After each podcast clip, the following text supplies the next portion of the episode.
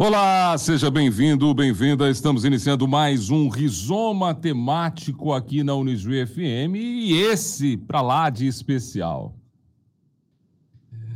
A cena é de uma família de classe média baixa, assolada pela hiperinflação, próxima à casa dos 80% ao mês naquela época. Um pré-adolescente com seus 11 anos pega sua bicicleta, uma BMX, e sai pelas ruas de paralelepípedo irregular de uma pequena cidade do sul do Brasil. A saída é rápida e só acontece depois dele assistir He-Man, o desenho animado preferido, em meio ao show da Xuxa, o programa de todas as manhãs. Por entre monzas, escortes e opalas, ele vai zigue-zagueando sua bicicleta, parando na loja de discos, onde compra o vinil do RPM ao vivo.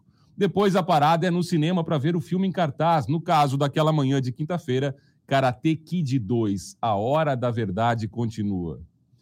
Essa cena é o tema do Rizoma Especial, o Rizoma Nostalgia, Cazuza e a década de 1980, que tem aqui os seguintes convidados. Publicitário Fabian Ponzi, também o professor doutor do curso de letras da Unijuí, Anderson Amaral de Oliveira, e o professor de História, José Pereira, também conosco. Ainda a participação em depoimento de Constantine Fonazé, que participa também do Campus Fashion Cast, e do doutor, professor da Unijuí, médico e músico Carlos Henrique François. Dito isso, eu vou começar aqui com os convidados lá de fora, com o professor José, porque eu sempre acho, José, que a história acaba norteando também os, os, a cena política, norteia tudo o que acontece também na cena cultural. E acho que a década de 80 tem muitos fatos marcantes que acabam também influenciando diretamente tudo o que aconteceu nessa década. Aqui a gente elencou alguns fatos dessa década, até para os convidados também relembrarem aqui o impacto que esses acontecimentos causa, causou na vida de cada um, né? Uh, a queda do muro de Berlim, isso aqui não está em ordem uh, cronológica. Queda do muro de Berlim, de 89, novembro de 89. A primeira eleição pós-ditadura, que foi em dezembro de 89 aqui no Brasil. A AIDS, que uh, é reconhecida ali em meados de 81. Fome na África, movimento Diretas Já, o lançamento do PC IBM Macintosh ali entre 81 e 84, acidente nuclear de Chernobyl e a aparição do cometa Halley, alguns fatos da década de 80 que marcam essa década de 80. José, o quanto esses fatos realmente marcaram a cena cultural que a gente vai discutir aqui e relembrar e reviver e trazer esse clima de nostalgia para o Rizoma especial que pega carona também no mote de aniversário O Tempo Não Para, de 22 anos da UniGFM. Bom dia, bem-vindo ao Rizoma. Bom dia, Douglas. Bom dia aí aos colegas que compartilham a mesa, seja a mesa formal, né? Alguns colegas estão aí reunidos em torno da mesa azul do Douglas, ou a mesa digital, né? Estou eu e o Anderson aqui conectados para discutir com vocês aí um pouquinho dessas influências, né? Que nos fizeram, por assim dizer, nos anos 80. Douglas já fez um, um, bom retrospecto, né? Pegou fatos que são interrelacionados, que estão em vários momentos diferentes da década, uh, mas eu acho que é interessante a gente pensar contextualmente, né? Em termos, uh, para além dos fatos propriamente dito, os fatos também são resultantes de um contexto. E acho que é o contexto que nos ajuda a, a aprofundar toda essa, essa discussão em torno dos produtos culturais dos anos 80, que são, ah, são muitos. A gente poderia dizer para o Douglas antes, cada produto desses renderia um programa extra, né? tranquilamente. A gente poderia fazer um programa falando sobre a, a informática, primeiros, os primeiros PCs, poderia fazer um programa falando sobre os consoles de videogame, poderia fazer um programa falando sobre a música dos anos 80, e sobre a música a gente poderia falar na música no cenário internacional, e a música no cenário nacional, para não dizer regional, enfim, tem pano para manga. tem pano para manga. Mas não perder de, o pano de fundo, que é a questão da Guerra Fria. Né? Nós temos um. No cenário internacional, falava da queda do Muro de Berlim, a queda do Muro de Berlim está situada no final da década, mas a década inicia com um, um, uma ampliação, de certa forma, uma, uma, um segundo tempo da Guerra Fria que é a invasão americana, a invasão soviética, digo, no, no Afeganistão. E aí nós temos um, um incremento da, da corrida armamentista, dos testes nucleares, né, uma, uma ampliação da tensão novamente, né, que já tinha aliviado um pouquinho no final dos 70. Então, a década inicia já com uma, uma acirrada das tensões. Essas tensões elas são ampliadas pela crise econômica que é verificada principalmente pela, pela, pelo problema, pelos problemas relacionados ao PEP, né, o aumento vertiginoso do preço do petróleo em 73, 79. Depois nós vamos ter a própria crise latino-americana do petróleo, com a, a, crise mexicana em 85. Então, tu tem num cenário global, um cenário de crise, né, mas, ao mesmo tempo, uh, um cenário de altíssimos investimentos em desenvolvimento tecnológico por força da própria Guerra Fria.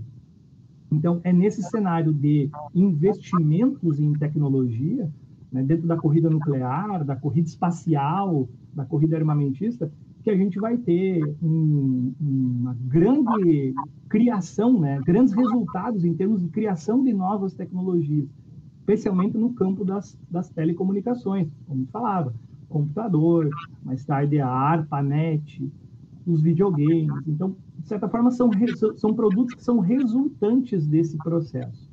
E no caso do Brasil, nós temos o que os, os, historiadores do período chamam de a década perdida. Não do ponto de vista cultural, obviamente, mas do ponto de vista uh, macroeconômico e microeconômico também. É a década que começa aí com uma inflação de cerca de 15%, né, no final dos anos 70, vai chegar a 110% em 83 e vai terminar a década com 1.700%.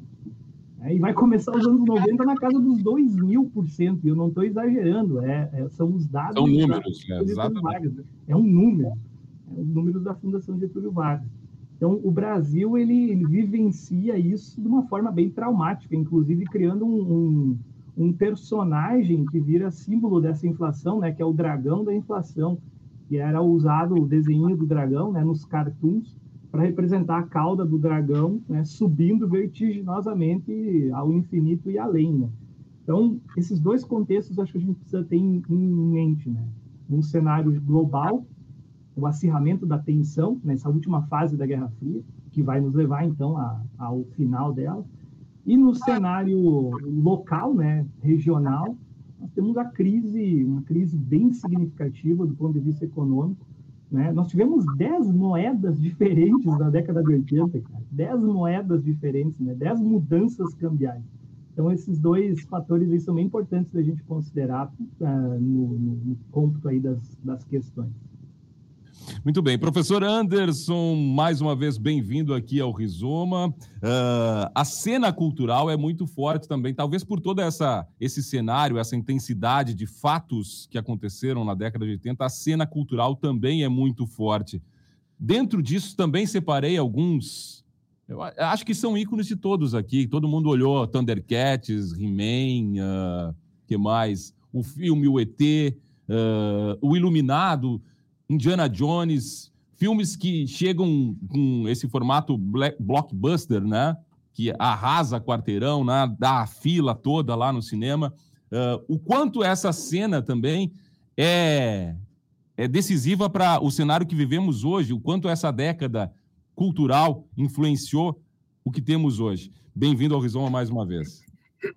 Bom dia, Douglas. Bom dia, meus colegas de bancada aí, e também um, um Bom dia a todos os nossos ouvintes, né?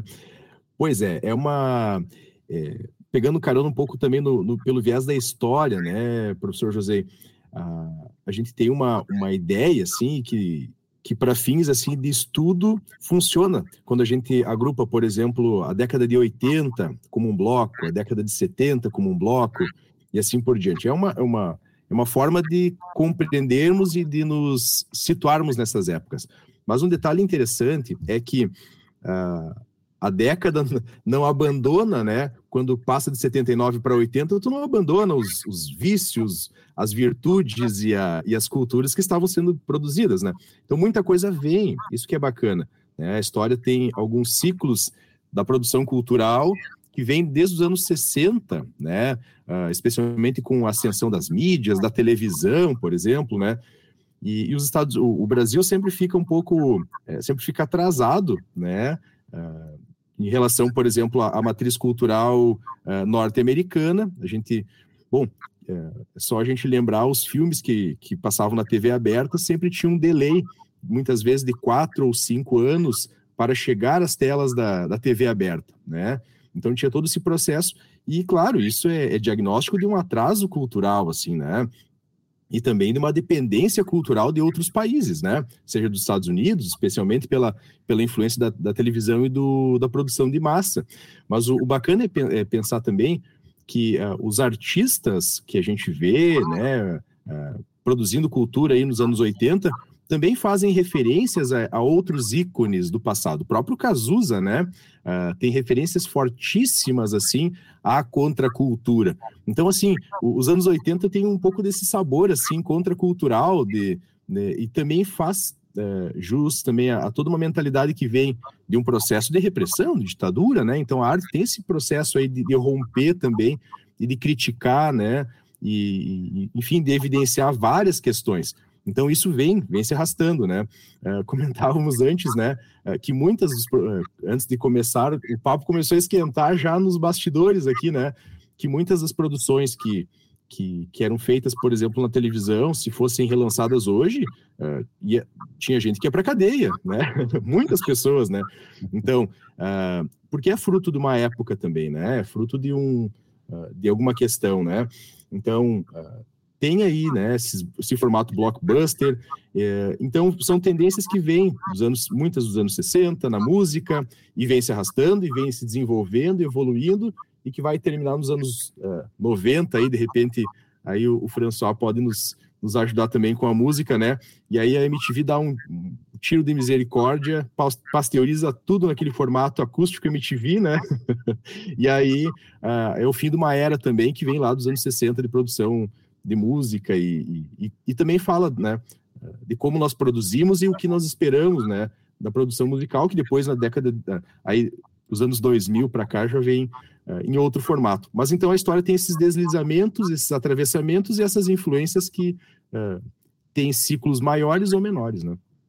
Pois é, antes do, do, do Dr. François aqui falar sobre a música, eu queria que o Fabian falasse um pouquinho sobre a publicidade que também era consumida nessa época. Talvez fruto também de toda a censura que havia antes, houve uma abertura de tamanho uh, é difícil até de mencionar, porque realmente muita coisa ia sem filtro para o ar, para a TV aberta, uh, em qualquer horário.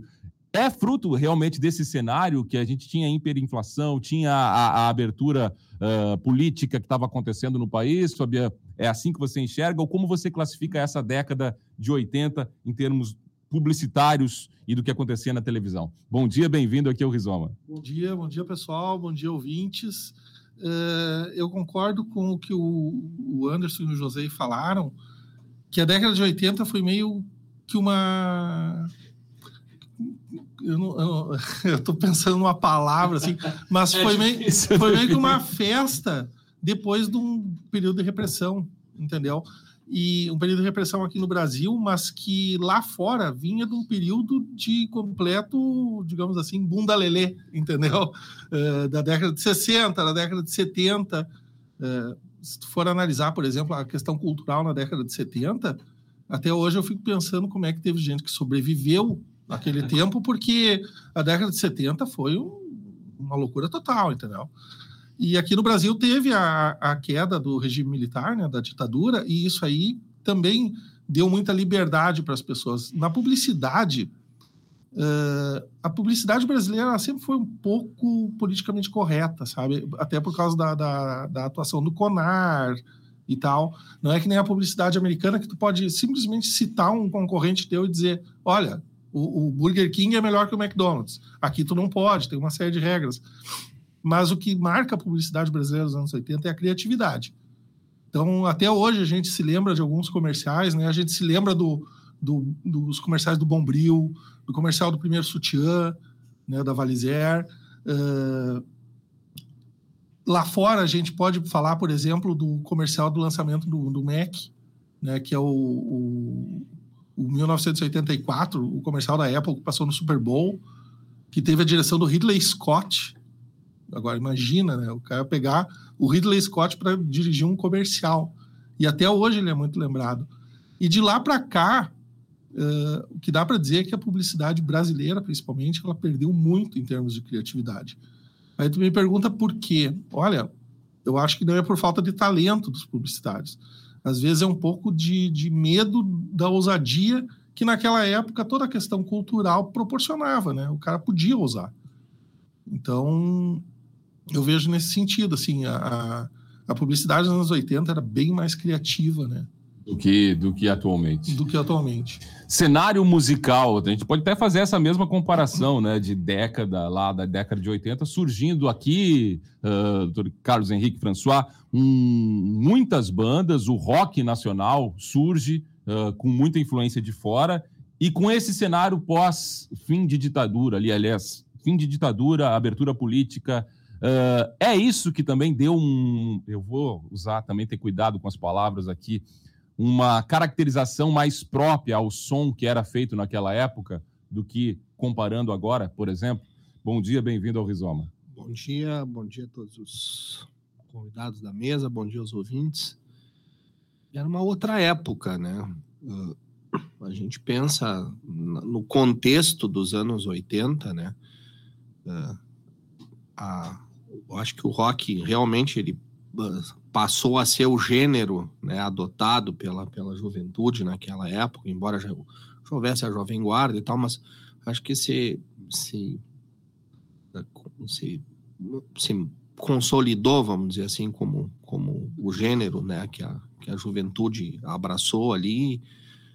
Uh, essa questão da assimilação cultural ela era diferente do que acontece hoje em dia, né? As nossas referências elas custavam bem mais a chegar, a gente para ter acesso à informação era muito mais difícil. Então, em alguns lugares onde o acesso era mais fácil, por exemplo, Brasília, né, onde eles tinham muito mais contato, gente indo para o exterior e voltando e trazendo informação, não por acaso, né, virou um, um centro de, de, de, de artistas e, que, que tinham acesso a essas referências, Rio de Janeiro também, São Paulo, nós bem mais tarde aqui em Porto Alegre, no Rio Grande do Sul, né? E um criador da cena rock nacional, né, Brasília? Sim, sim, né? E, e, e, uh, essa, um pouco desse distanciamento também ajuda a criar uma certa identidade, né? Que isso é uma coisa que a gente talvez possa discutir que hoje não seja tão, tão clara, né? Então, as pessoas, elas tinham uma dificuldade maior de ter a referência, mas elas criavam então coisas a partir dessas referências de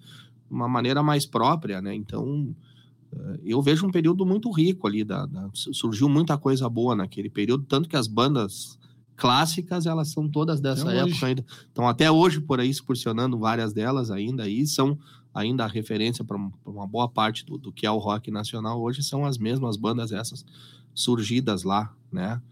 E aí é outra discussão, né? Por que, que não, não surgem outras? Por que, que elas, nós não temos tantas, tantas boas bandas, né? Ou, ou, pelo menos não tão influentes como, como antigamente, né? A gente tem aqui também o, o depoimento da Constantine Fonazé, que participa do Campus Fashion Cast, porque uma das coisas importantes também da década de 80, e que é bem característica, é a moda. Então vamos ouvir a a Constantine para saber um pouquinho mais sobre essa moda dos anos 80, que é uma moda meio exagerada, imagino eu, com muita coisa para a gente uh, ver aqui e ouvir, no caso, a Constantine Fonazé. Exagero. Essa é a palavra que mais define a moda da década de 80, que foi um período de bastante prosperidade econômica para os Estados Unidos. E tá isso bom. se refletiu uhum. em uma moda bem luxuosa e extravagante, com muito tá brilho, muita cor, muito exagero, consumo excessivo, o materialismo, Douglas. tudo isso era super valorizado. Douglas. E como isso se refletiu na forma como as pessoas se vestiam? Eram roupas de cores vibrantes, bastante brilho, metalizado. Os paletós e os blazers das mulheres tinham ombreiras gigantes. As mulheres estavam com força total no mercado de trabalho e usavam seus tailleurs, né, os conjuntinhos de saia e blazer coloridos, combinando com ombreiras gigantes e cintura bem marcada. Ah, e a cintura era bem alta. A calça mais usada era a calça bag, aquela calça jeans de cintura bem alta, as pernas mais soltinhas e mais ajustada no tornozelo. A moda das roupas usadas para fazer ginástica também era muito popular polainas, leggings, calças fusô, colãs, tudo em cores neon, super vibrante. Isso era muito usado na época, até por influência de novelas, a cultura pop, né? Cantores como Michael Jackson, Prince e Madonna faziam muito sucesso na época. E isso também se refletia na forma de se vestir daquela sociedade. Podemos dizer então que foi uma época marcada pelo exagero, tanto nas roupas quanto nos acessórios e também na maquiagem, que era uma maquiagem sempre bem colorida e bem dramática. Não existia minimalismo na década de 80. É, tá aí a Constantine Fonazer falando o que a gente disse aqui em outras palavras, né? Ela que é designer de moda, consultora de imagem e estilo e também está participando desse rizoma. Eu pedi aqui aos convidados que trouxessem algum objeto ou lembrança da década de 80 e a gente mesmo aqui, com produção do Rudy Omar Johan, também trouxe esses objetos. Um foi citado aqui, artista, né? Um, um, pessoal pode ver aí na, na câmera o Michael Jackson aqui em fita cassete, que muita gente nem conhece. Legião Urbana, que marcando época, surgiu ali no início dos anos 80. Esse disco aqui, o Quatro Estações, já é de 89. E, mas eu queria que também o, o, o José uh, também mostrasse, porque a literatura também veio com uma outra roupagem, tinha uma pegada também forte nos anos 80. E o teu objeto é nessa linha, né, André? José? Cara, então eu trouxe, eu separei três, por isso eu não estou em casa aqui, né? Eu separei três objetos. Um eu acho que vai ser útil, cara, porque vai ajudar a escutar o teu Michael Jackson aí, cara. É o meu, meu tocador de cassete aqui, o meu, meu Walkman da Sony. Ele não foi comprado nos anos 80, embora ele seja dos anos 80, né? Porque nos anos 80 eu não tinha condições de comprar um troço desse. Primeiro, eu era criança, e segundo, que isso era muito caro, cara. Com a inflação a, a mil por cento, comprar um Walkman não era uma uma, é, uma possibilidade. Cara, que eu fui comprar muito tempo depois do Mercado Livre para poder ouvir as fitas que eu tinha guardadas. As fitas, sim, eu tinha guardadas. Aí eu lembrei de um outro aspecto, nós estávamos falando dos blockbusters. E falando dos blockbusters, né? E eu lembrei de um blockbuster em especial que arrebatou muita gente e que tem uma ligação também, uh, o próprio termo blockbuster, está falando para o Douglas antes, né, ele vem do meio militar, né, blockbuster foi como os britânicos se referiam à bomba atômica, tipo um troço que destrói, é um bloco único que destrói tudo, né, buster, é destruidor. E eu lembrei de um, de um blockbuster famoso que estourou nos anos 70, que não foi um filme, mas foi a trilogia, e que foi um objeto de desejo para mim. Inclusive, eu cheguei a fazer esse desejo na época para o cometa Halley, né? A gente tinha essa coisa de olhar para as estrelas cadentes e fazer um desejo. Eu queria muito isso aqui. Ó. Na época eu não podia comprar, né? Depois eu acabei. É uma, uma X-Wings de, de Lego. Né? O Lego também se popularizou bastante nos anos 80 e a X-Wings era objeto de desejo de todo jovenzinho dos anos 80 que assistiu o primeiro Star Wars. Né? Era um troço absurdamente uh, fabuloso. E o meu terceiro objeto aqui, ele é uma relíquia, também é uma preciosidade. É um dos livros que me iniciou na literatura, né, do Ziraldo, Menino Maluquinho. Ele é dos anos 80. E, além do livro, que foi criado no início dos anos 80, eu tenho aqui o primeiro exemplar da revista, da HQ do Menino Maluquinho. Que legal. Essa aqui foi lançada em 89, é um pouco, mais, um pouco depois. Eu tenho a coletânea completa aqui, né? Eu sou colecionador de gibi do Guilherme Maluquinho. Já troquei mensagens com o Ziraldo e tudo. Uh, então, esses três objetos são, para mim, bastante simbólicos e significativos, né? Embora dois deles, um deles não seja propriamente dos anos 80, né?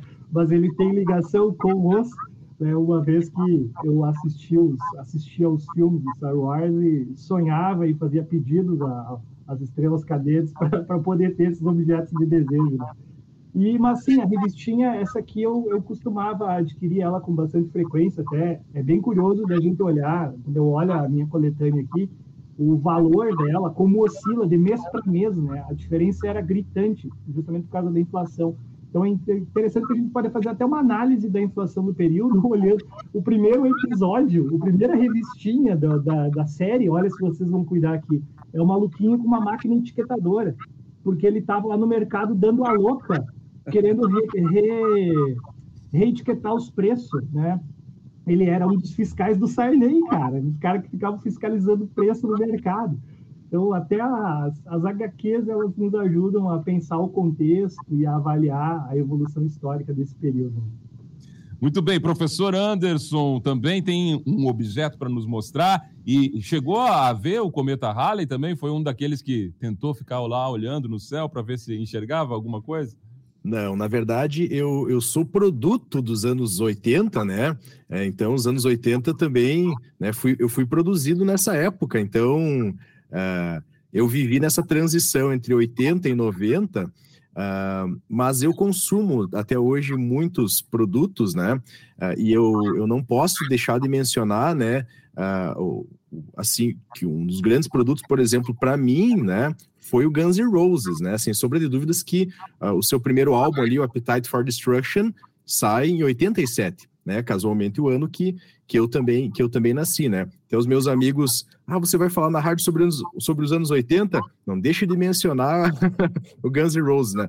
E que de fato me influenciou de uma forma muito, muito pesada, né? Eu trouxe algumas coisas, na verdade, para mostrar. Uh, uma delas, por exemplo, que não é exatamente no formato em que eu consumia, que é o, o Dragon Ball, por exemplo, que já é produto de uma outra de uma outra linha, né? Esse aqui já é um gibi que eu comprei posteriormente, mas que a galera vai lembrar aí que a gente assistia na televisão, né? E a, e a gurizada mais jovem aí não faz ideia né, do suspense que é você ter que esperar uh, a semana seguinte ou o dia seguinte para poder assistir né, o, no final da temporada. Hoje a galera faz uma maratona e tá tudo resolvido, né? E o suspense, ou quando não tinha uma notícia, um atravessamento, vinha um, pro, um programa mais importante, e eles cortavam o desenho animado na cara dura, né? Então, uh, os programas de desenho animado tinham vários, né? Vários blocos, né? Então tinha lá diversos uh, desenhos que apareciam. Uns você gostava mais, outros menos. Uns tinham que assistir igual e os normalmente os que a gente gostava ficava sempre pro final da programação. E às vezes eram cortados, né? a emissora cortava para passar uma notícia e era um, pavor, né? Então, trouxe o Dragon Ball, também trouxe o, uma, uma, referência uh, que também uh, não é, liter, é, literária, né? De certa forma, que é a Turma da Mônica aí, né? Uh, que foi uma grandíssima influência aí na, na, na, minha educação, no meu letramento, né? E eu trouxe outra coisa mais é, curiosa, talvez, ainda, que não é desse período exatamente, mas que marca uma, uma evolução na, nas telecomunicações, que é o cartão telefônico, né? Cartão telefônico. Ah, essa aqui, aí eu me puxei, né? Porque uh, nos anos 80 a gente tinha ficha ainda, né? Que era uma tecnologia ainda mais, mais né? E aí depois surge. E aí eu tenho uma coleção de cartões telefônicos aqui, né? Então, e aí os cartões uh, tinham toda uma tiragem, tinham todo um cuidado na sua produção, né? Então aqui tem um exemplo, né? Uh, e aí trouxe, trouxe esses como objetos culturais aí, né? E, e para fazer um, um, um, lembrete também, uma ponte também com a, com a música aí que não, que não pode deixar de ser citada, né? Verdade, verdade. Fabian, década de 80, a, a intensidade cultural que a gente mencionou aqui, o que, que mais te vem à cabeça se fosse, você fosse definir? Queria, claro, que você mostrasse uma foto que você trouxe, que eu acho que simboliza muito, até você citou o filme aqui fora do ar, né, que é Os Goonies, né, que é dos anos 80, e a foto que você tem ali é muito, eu não sei se foi quase plagiada do filme. Então, cara, falar da cultura dos anos 80, é, como já disseram, né, dá para fazer vários programas, dá para fazer uma série de podcasts, dá para falar de cinema, dá para falar de música, dá para falar de, de tudo, né? Uh, o José falou, por exemplo, do, da literatura, eu me lembro da coleção Vagalume, né? Que era muito popular na Escaravelho do Diabo. É, né? e até hoje, a minha filha de 12 anos, hoje ela lê a, a coleção Vagalume, né? Porque ela voltou. Falar de cinema, pô, nem se fala, né? Toda aquela parte, toda aquele, a, obra, por exemplo, de um diretor uh, que o pessoal não, não, dá muita bola, mas que formou a personalidade de muita gente mundo afora, que foi o John Hughes, que é um cara que é conhecido pelos filmes que a gente via na sessão da tarde, tipo Curtindo a Vida Doidado, Clube dos Cinco, uh, que eram filmes com uma temática bem adolescente da época, que para nós, que éramos adolescentes também, ela, ela pegava muito forte, assim, sabe? Uh, música, o Anderson falou, por exemplo, do Guns N' Roses, eu me lembro de uma passagem muito, muito uh, característica, assim, da, da minha vida. Eu, meu pai mora em Porto Alegre, eu ia passar as férias com ele, e eu escutei o Guns na Ipanema FM, na época. E pirei. E aí saí Porto Alegre atrás do disco, e não tinha, cara. Não tinha o disco do Guns em Porto Alegre. E a minha mãe estava passando férias em São Paulo, e eu liguei para ela na época, era uma fortuna tu ligar de Porto Alegre para São Paulo, e falei: mãe, me procura esse disco aí e tal. É assim, assim, assim. E ela achou em São Paulo o primeiro disco do Guns. Porque em Porto Alegre não tinha. Então, fazendo uma relação com o acesso que a gente tem hoje, que em milésimos de segundos a gente tem a, a, o que a gente quiser escutar, né? Uh, o Ike também mencionou a questão do acesso, como era legal naquela época tu ir atrás, tu garimpar essas coisas. A pesquisa tu... era importante, é, né? Tu, tu ir na Discolândia é. lá do, do, do Rude. Lá tinha o Gans, tenho certeza que tinha. chegou antes. Cara, chegou bem depois. Chegou bem depois. E, mas era legal fazer essa garimpagem, sabe? Hoje uh, a gente tem um acesso muito, muito grande mas eu não sei até que ponto isso não banalizou um pouco, sabe, a, coisa. Aí a gente vê assim tanta coisa que se produzia naquela época e a valorização que a gente dava, né, para de, de, ir atrás dessas coisas. Por favor, mostre a foto, Sim. né? Eu fiz referência é, aqui. É, eu, eu já colecionei muita coisa na minha vida, me desfiz de muita coleção, vinil, uh, gibi e tal. Uh, então só sobrou foto dos anos 80 mesmo. E tem uma foto aqui que é muito engraçada, porque eu olho para a foto eu me lembro do, de filmes tipo Goonies, tipo Conta Comigo, que era um filme comigo, bem, bem, conhecido da época. Muito legal. Né? É uma foto, vou mostrar aqui na câmera, ver se dá para ver. É uma foto da galera da catequese, ao lado da natividade no sábado à tarde. E aí dá para ver, por exemplo, ali que a, que a Constantine. A moda, né? A moda, moda tá ali, ó. Vê que tem um camarada nosso ali que tem, tá com uma camisa vermelha em cima de uma camiseta amarela com uma calça azul. então o pessoal não tinha muito critério de cor. Parece que a galera se vestia meio que no escuro, né? Mas quanto mais melhor, né? Eu tenho uma outra foto, né? eu tenho uma outra foto, não sei se dá para ver, que eu tinha um outfit assim de ir em festa né? Não sei se dá para ver, mas é, a roupa é toda amarela. E um amarelo, amarelo, amarelo, assim, né? Não é um amarelinho apastelado, é um negócio neon. é para identificar, melhor identificação na festa, né? É. E aí tem também o negócio da moda, tem a, a, questão, tem uma outra foto que eu, eu tô receoso de mostrar, mas tinha muito a questão dos tênis, né? Os tênis, é, é nossa. É, essa foto que eu trouxe aqui, eu, eu tava com um Lecoq, que na época era um dos tênis da moda, tinha os Adidas Marathon também, que a galera colecionava, eram o mesmo tênis, mas com variações de cor, e aí o pessoal que tinha mais grana, assim, eles colecionavam, então tinha o preto e amarelo, o azul e vermelho e assim por diante, né? Muito engraçado lembrar disso aí. É. Doutor Carlos Henrique François, suas lembranças da década de 80, desse exagero uh, na música, no cinema, Uh, o que, que vem à sua cabeça quando a gente fala dessa década? Primeiro, eu quero me desculpar por não ter trazido nada. Primeiro, porque eu não tenho muita coisa. Também acabei me desfazendo de quase tudo dos anos 80. A ideia era passar em casa e pegar. Eu tenho uma guitarra dos anos 80, oh, tenho uma Fender dos anos 80. Aí já estamos eu, em outro nível, né? Mas que, Sim. obviamente, eu não comprei nos anos 80, porque uma Fender nos anos 80 era inacessível até para quem, quem tinha dinheiro, é. quanto mais para quem não tinha né? Mas não deu tempo de. Na época era só as Giannini, né? Giannini, Tonante. Tonante.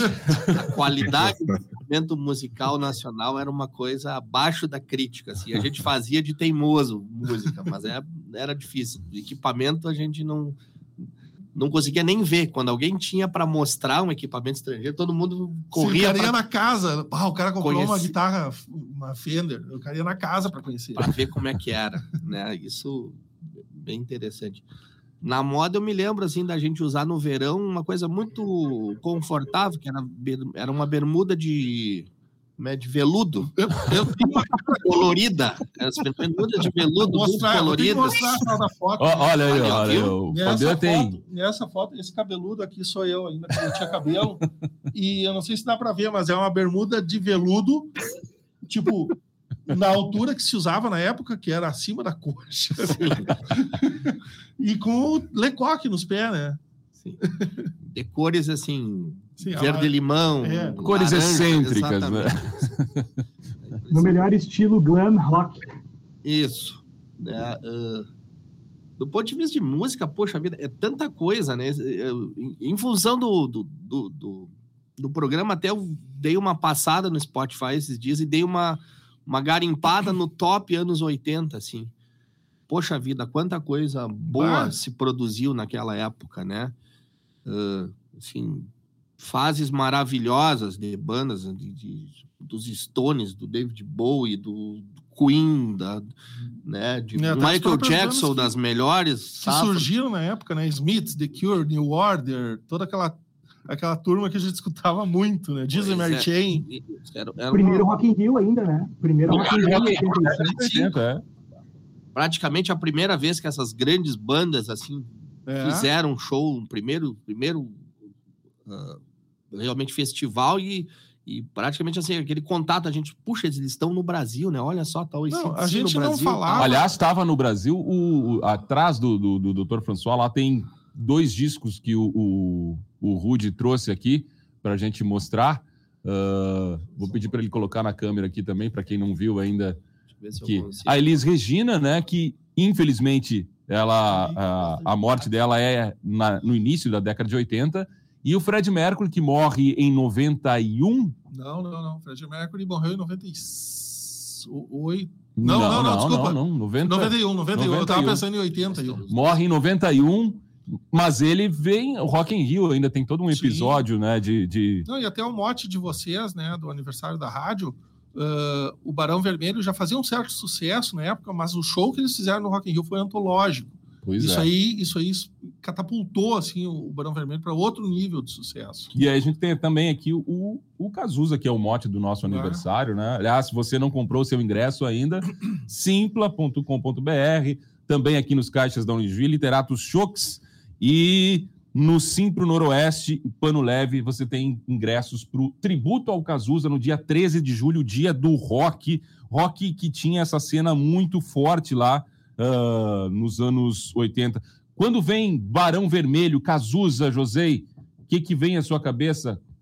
Que é um, um, produto de contracultura, como você disse, o Cazuza em suas letras lá, sempre fazendo a sua crítica social ao momento, ao Brasil, a, a, a hipocrisia social que existe também. Enfim, mas o que, que vem na sua cabeça quando pensa em Cazuza, em Barão Vermelho?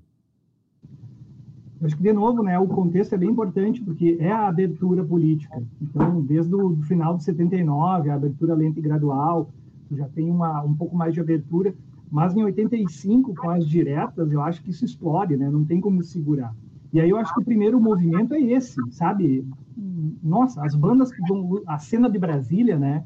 Que vai dar origem a, a, essas bandas já citadas aí, uh, Legião, o Capital Inicial, Barão Vermelho. Lembrei da Plebe Rude também, né? O cenário punk nacional, que é muito forte. Então, ah, vai ser uma explosão, vai ser uma explosão, tipo um blockbuster do, do cenário rock nacional. Né?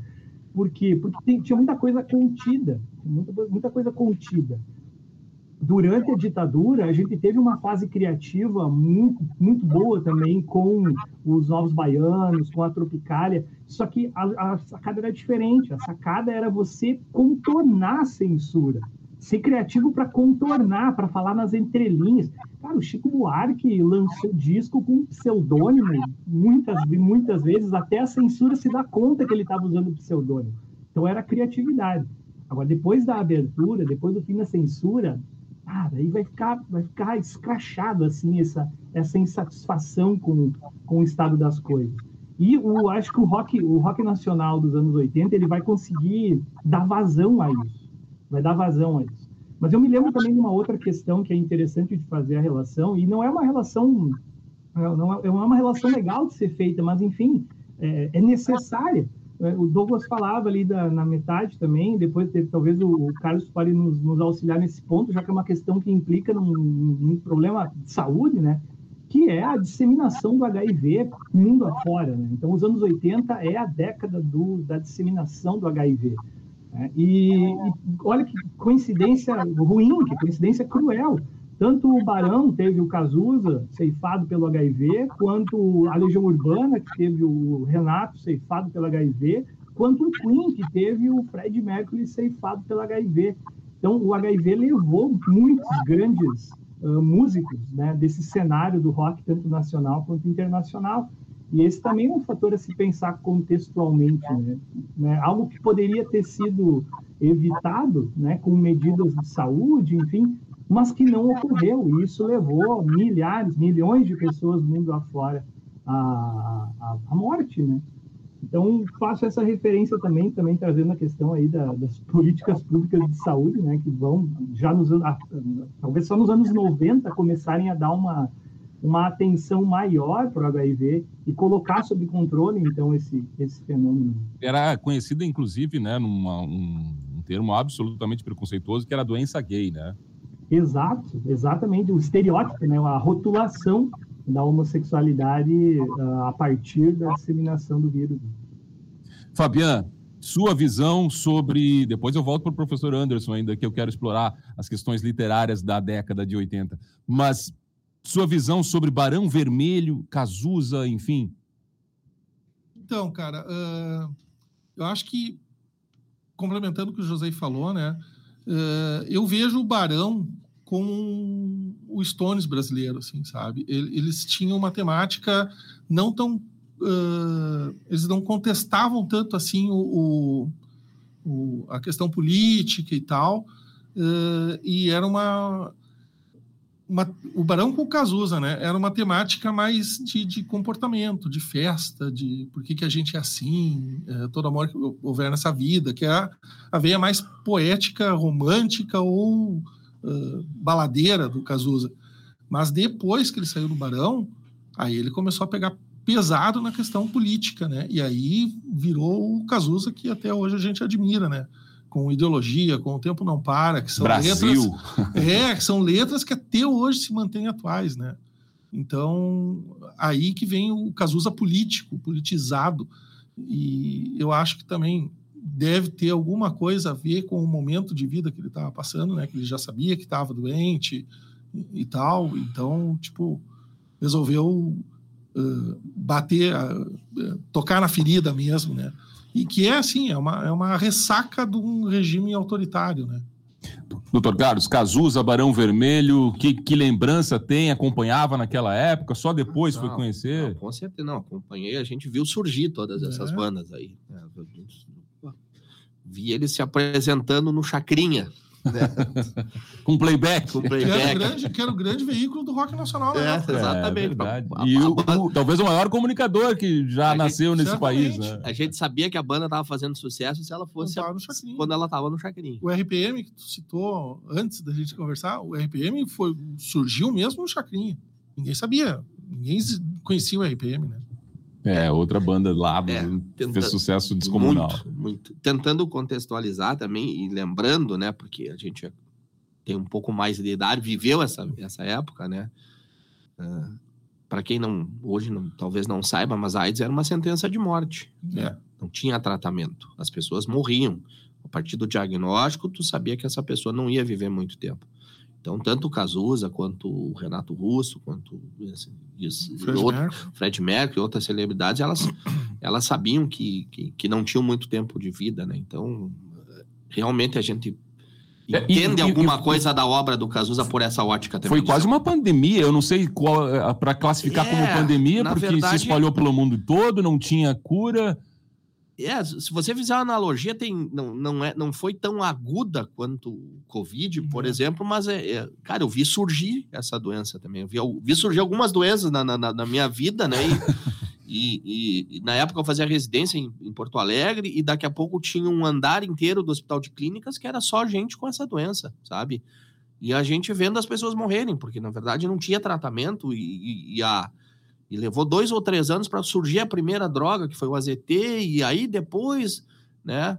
E, que era caríssima, né? Não, não tinha, a gente fazia. Eu lembro que a gente tinha que fazer uma receita em inglês para o pessoal que fazia pesquisa nos Estados Unidos mandar doses para a gente. Era uma coisa. O acesso era uma coisa absurdamente mais difícil. E a ciência, né? Poxa vida, a gente viu surgir uma doença agora que em menos de um ano a gente estava vacinando as pessoas e na época a gente até hoje não tem vacina para AIDS, mas custou, levou, sei lá, uma década para ter um tratamento decente para essa doença, né? Então, uh, foi um período bem complicado também, de novo, né, com relação à saúde. Assim, é uma, uma das coisas da década de 80 é, é a década da, da AIDS ainda como doença.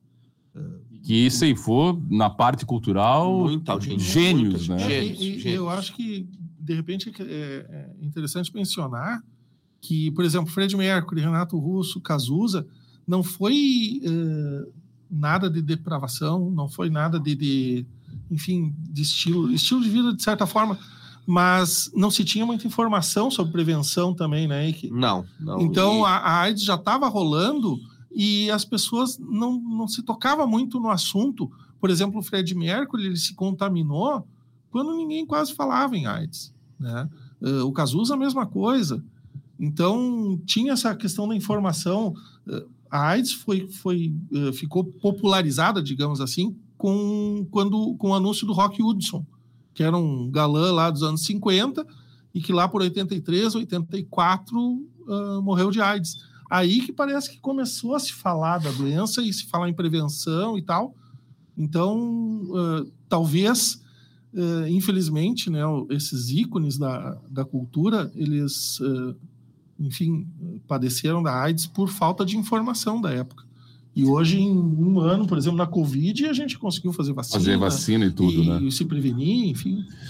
E aí, e aí são dois paradoxos, dois paradoxos interessantes, só para concluir. O primeiro paradoxo, o da informação. Tipo, a década de 80 é a década da explosão das tecnologias de informação e comunicação mas paradoxalmente não circulava informação nesse campo, nesse quesito. Informação, por exemplo, sobre medidas de, de prevenção custou para se divulgar isso. Então, na mesma década da, da explosão das tecnologias de informação, a gente não viu a informação circular. E o outro paradoxo é que nós estamos na fase dos altíssimos investimentos em ciência e tecnologia. Na, nessa fase da, da, da, guerra, da Guerra Fria, foram justamente os investimentos em ciência e tecnologia que levaram a esses avanços tecnológicos todos que a gente está falando aí.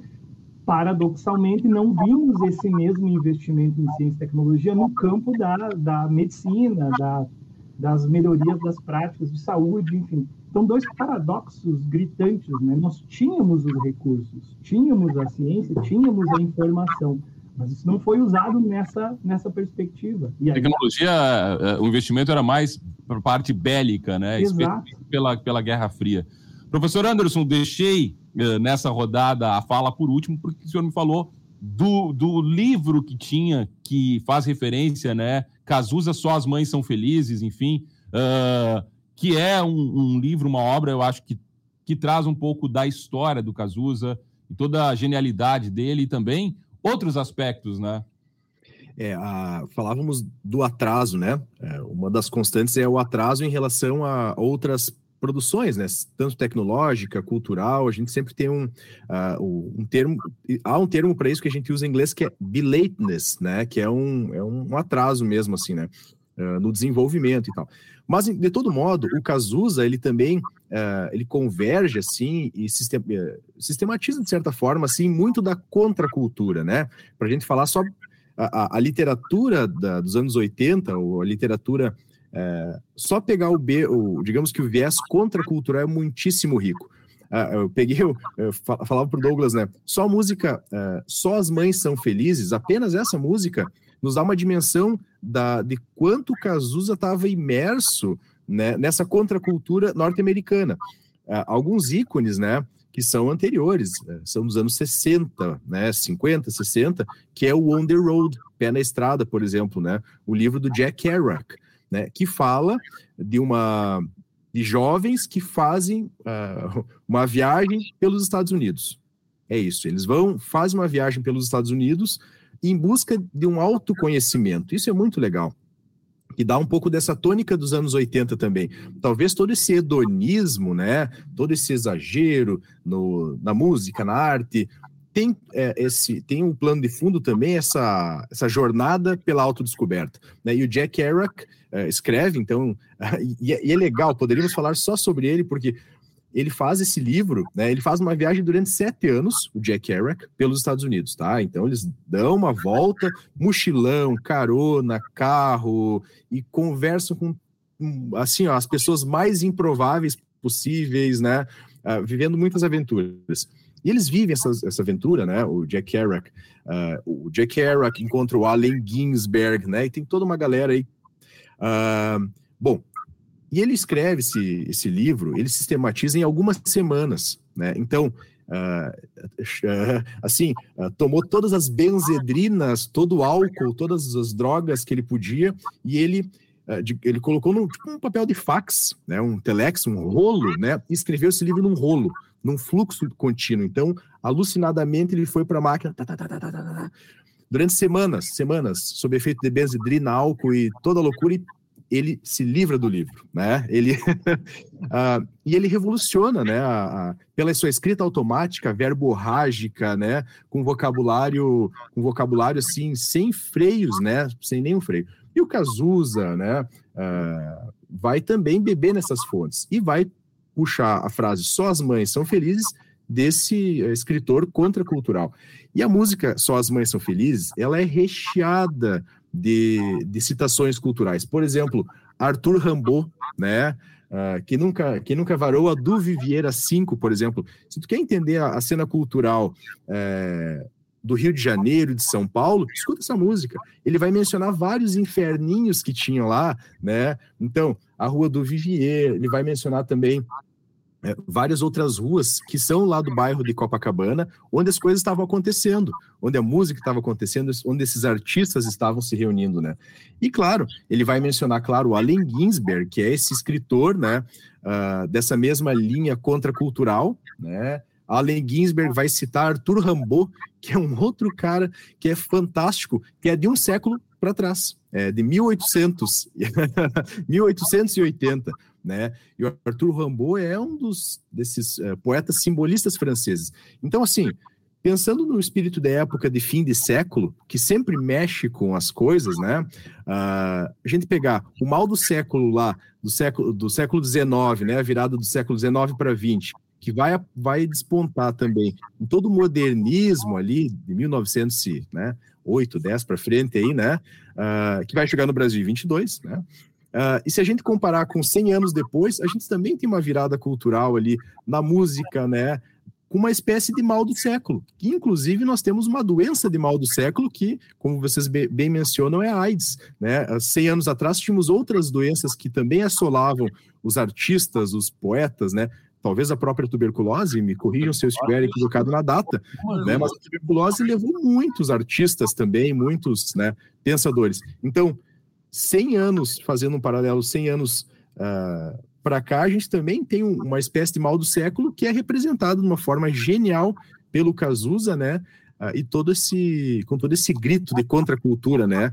De recusar a, a, repressão do período anterior, né? De buscar a liberdade, de buscar o autoconhecimento, né? E que é fantástico, né? Muito bem, a gente tá, já passou da hora do, do, final do programa, eu sabia que isso ia acontecer, mas eu ainda vou fazer aqui e vou fazer um desafio a todos que estão nos acompanhando agora no rádio, ainda nesse finalzinho, mas principalmente a quem está nos acompanhando no YouTube, vai ouvir depois, olhar o programa, mandar uma mensagem também do qual a lembrança da década de 80. E aí vou pedir para os nossos convidados aqui e também um dos nossos ouvintes que sigam a mesma linha, começando com o professor José um desenho, um filme e uma banda anos 80, professor José? Bom, o filme eu já falei, é Star Wars, cara. Filme Star Wars. O livro também já citei, Menino Maluquinho, né? O livro que meio que me iniciou na literatura. Embora depois, com o tempo, eu fui ter contato com vários outros livros que hoje eu considero referências pessoais e que são dos anos 80. Eu vou citar aí os uh, Conto da Aya, o Neuromancer, vou citar, sei lá, o Cosmos do Carl Sagan, enfim. Ah, o que mais? É um livro, um filme e um desenho. desenho animado. Cara, dos anos 80, velho. Meu Deus. Cara, eu acho que o He-Man. É o He-Man. O He-Man acho que é a referência mais. Tu, tu, quando tu falou, eu também fiz essa construção mental aqui, pensando na, na, na, TV, que a nossa era preto e branco ainda nos anos 80. O desenho animado era, era raro, né? Não era muito acessível. Eu lembro do He-Man, aquelas paradinhas do final do desenho, as lições de moral do He-Man, né? Tá? Eu acho que é esse é o desenho, cara. Professor Anderson, filme, desenho e, e uma banda. Uh, filme, então vou, vou te deixar num problema, Douglas. Não vou citar um filme, já foram citados vários, vou só citar telenovelas, tá? Durma com esse barulho aí que dá. só as telenovelas dos anos 80 aí da Globo fizeram muito sucesso, né? Uh, também muitas com crítica social, ao contrário do que acontece hoje em geral, né? Mas uma crítica muito direta. Uh, Rock Santeiro, se eu não Sim, me engano, Rock né? Santeiro, claro. É uma delas, né? Uh, os desenhos animados também, esses que a gente citou, mas vou, vou citar um programa de televisão, então, que é o Show da Xuxa, né? E que tinha os desenhos dentro, né? Uh, então, o Show da Xuxa e uma banda, né? Guns N' Roses, sem sombra de dúvidas, né? que, que estoura em 87 com Appetite for Destruction e se consolida nos anos 90 ali, né?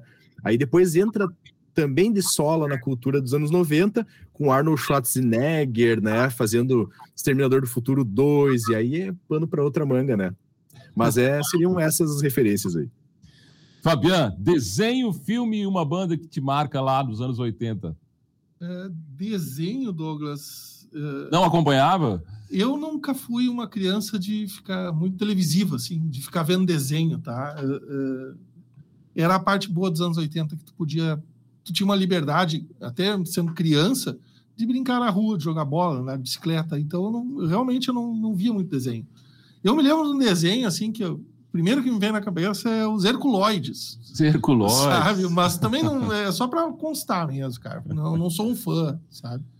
Uh, desenho filme. Filme. Cara, filmes são vários, né?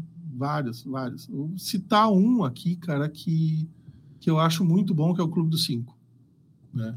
E junto Curtindo a Vida Doidado, que é um filme que marcou todo mundo que via filme na sessão da tarde naquela época. Todo mundo conhece esse filme. E banda. Filme que, filme que envelheceu bem, né, cara? Envelheceu bem. É. Melhor que o protagonista, inclusive. Né? Exatamente. Né? o Ferris Bueller virou um tio, né? Mas essa temática adolescente, eu acho que ela, esse formato nunca acabou, né? Na verdade, todo. Mas que toda a geração 80, é. eu não sei se é porque a gente era É, pode ser, época, mas. mas... Meio que inaugurou também essa, é. essa, essa, esse formato, mas ele se repete agora. Toda uhum. década tem os seus, seus filmes com. com e agora seriados, né, com dramas sim, adolescentes, sim, etc. Sim. Isso vende sempre. Né? Uh, e banda? Banda, cara, banda aí realmente. Putz. A que mais marcou, né? A que eu mais gostava na época, cara, eu gostava muito do Smiths. Smiths. Eu acho até hoje uma baita de uma banda, sabe? Mas também não é assim, ó, ah, é Smiths e os outros. Não, cara, é tudo meio uma geleia, sabe? Até que, por exemplo, citando Legião Urbana, tem toda uma influência de Smiths aí é, fortíssima. O pessoal né? falava que o, que o, Legião era meio cópia do Smiths, inclusive. Mas eu não acho, né? É, mas, é, não chego a tanto, mas é, tem influência ali. Eu acho né? que tem, parece mais o Joy Division do que o próprio Smiths, né? Mas, enfim. Uh, Smiths é uma banda legal, The Cure é uma banda legal, New Order é legal, Echo and the Bunnymen era uma banda que a gente escutava muito, né? Que... Sim. Então, é. pô, banda a gente pode ficar o dia inteiro aqui citando. Foi isso sem entrar nos, nos, nas bandas de metal, né? que, não, que até a gente não falou, cada... mas que não se falava em heavy metal até mais ou menos Rock in Rio, cara. Ao menos aqui em Juiz, não. Tinha uns amigos nossos que já eram metaleiros antes do Rock in Rio, que hoje fazem parte da banda mais pesada do mundo, que é a Crisium, né? Que veio aqui de Juiz. A primeira fita de heavy metal que eu, tinha, que eu tive na minha vida, quem gravou foi o guitarrista da Crise, o Moisés. Então... Não, e, se, e, se, tu andasse na rua com a camiseta de heavy metal, as pessoas atravessavam não. a... Ah, uma discriminação. Não cruzavam contigo, atravessavam a calçada para não passar pela É gente. verdade. Podia andar de Então, banda... Cara, é satanista. É coisa. Professor Carlos, sua banda, uh, desenho animado e filme. Cara, desenho animado eu lembro dos desenhos da Hanna-Barbera, que era uma coisa famosa, assim, tinha um monte, né? Pepe Legal, enfim.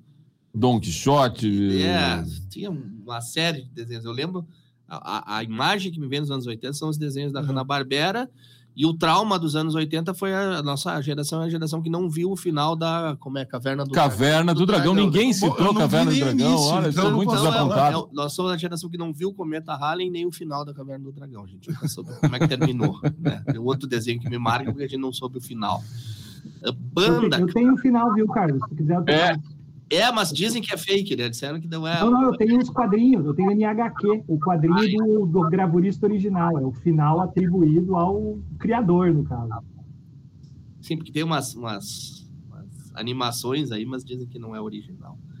Hum, cara, música, pô, tem tanta coisa, mas eu lembro de New Order, New Order tocou tanto na época, eu acho que fica sendo a, meio que a trilha sonora, assim, é. de, de, tudo que era festa tocava, tudo que era... então acho que New Order fica bem, bem escolhido. E um filme? Cara, filme eu vou pegar um meio alternativo, que foi um filme que a gente que eu gostava da trilha sonora, chama Garotos Perdidos. Garotos Perdidos, um ótimo a, filme. A trilha sonora era quase melhor que o é. filme, e eu acho que é o primeiro filme de vampiro com mistura adolescente que também virou um, virou um gênero depois aliás, daquilo ali, né? Aliás, uma curiosidade, ontem mesmo eu vi um episódio do antigo já do Black Mirror, que se passa em 1987, o episódio começa e a contextualização deles, que eles deram para o ano de 87, é um cartaz do Garotos Perdidos. Pois é, eu acho que criou um gênero, porque depois disso, é. o vampiro adolescente virou a coisa que todo.